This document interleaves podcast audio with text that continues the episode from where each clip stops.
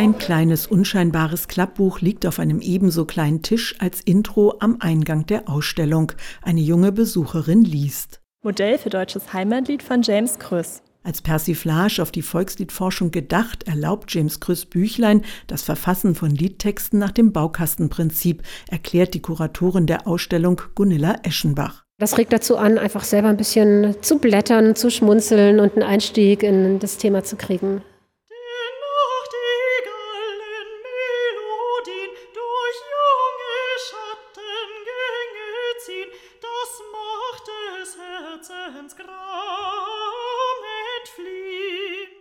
Die Ausstellung Singen gliedert sich in fünf große Themenbereiche, so Gunilla Eschenbach. Wir haben die Lieder, die wir vorgefunden haben in unserer Musikaliensammlung, daraufhin untersucht, welche sozialen Situationen sind es eigentlich, die dort in diesen Liedern verhandelt werden oder in welchen Situationen werden diese Lieder gesungen. Und da sind wir auf diese fünf Rubriken gekommen, die sich ja auch ganz gut erzählen lassen, weil sie ein Leben, einen Lebenslauf abdecken von der Wiege bis zur Bahre, ja, mit den Rubriken Geburt, Natur, Liebe, Politik und Tod. Und im Themenbereich Liebe findet sich ein besonders wertvolles Exponat, das originale Autograph der berühmten Lorelei von Heinrich Heine in der Vertonung von Friedrich Silcher. Erst vor kurzem ist es dem Deutschen Literaturarchiv Marbach geschenkt worden vom Schwäbischen Chorverband zusammen mit dem Friedrich Silcher Archiv.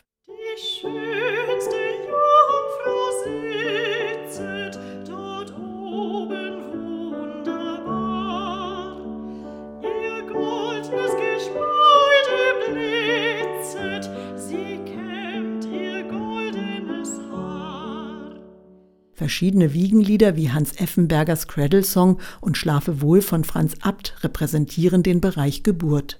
Das Exponat Nummer 7, Frühlingsglaube, das bereits in die Kategorie Natur fällt, wurde von Friedrich Silcher nach dem Text von Ludwig Uhland vertont und für die Marbacher Ausstellung eingespielt vom Kammerchor Stuttgart unter der Leitung von Frieda Bernius.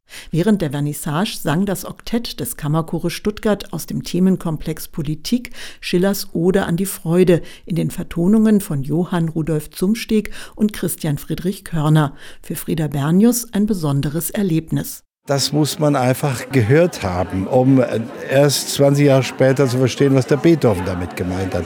Dass wir zum ersten Mal alle neun Strophen gehört und erarbeitet haben, das ist schon was Besonderes. Das hat mir also was gegeben, nicht wahr?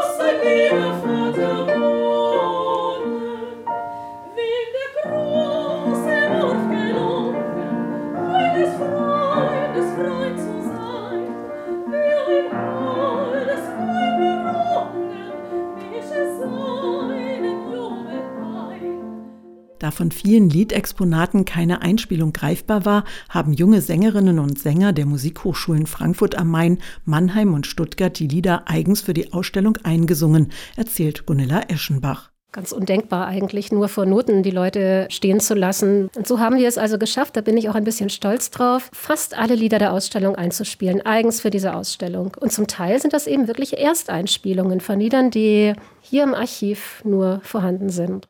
Solch eine Ersteinspielung ist das Lied Die Oras Klage des böhmischen Komponisten und Klaviervirtuosen Ignaz Moscheles nach dem Text von August von Platen.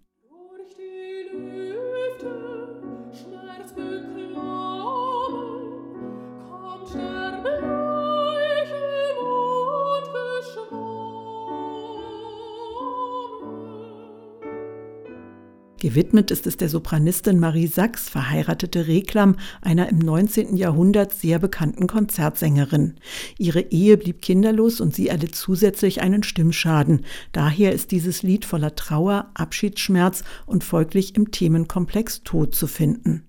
Ich freue mich aber trotzdem sehr über dieses Lied, weil das Album, in das die Sängerin es eingeklebt hat, so ein Album, wo sie verschiedene Sachen gesammelt hat, ist der einzige Überlieferungsträger dieses Liedes. Gunilla Eschenbach hat alle Exponate äußerst feinsinnig arrangiert und mit der Songtoolbox noch zusätzlich eine Karaoke-Station integriert. Hier können eigene Liedvideos erstellt werden. Man kann auswählen aus Stücken, die einerseits in der Ausstellung liegen, andererseits aber auch als bekannt vorausgesetzt werden dürfen, wie zum Beispiel Schlaf, Kindlein, Schlaf.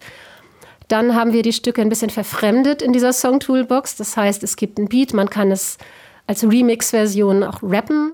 Er schaut nicht die Felsenriefe,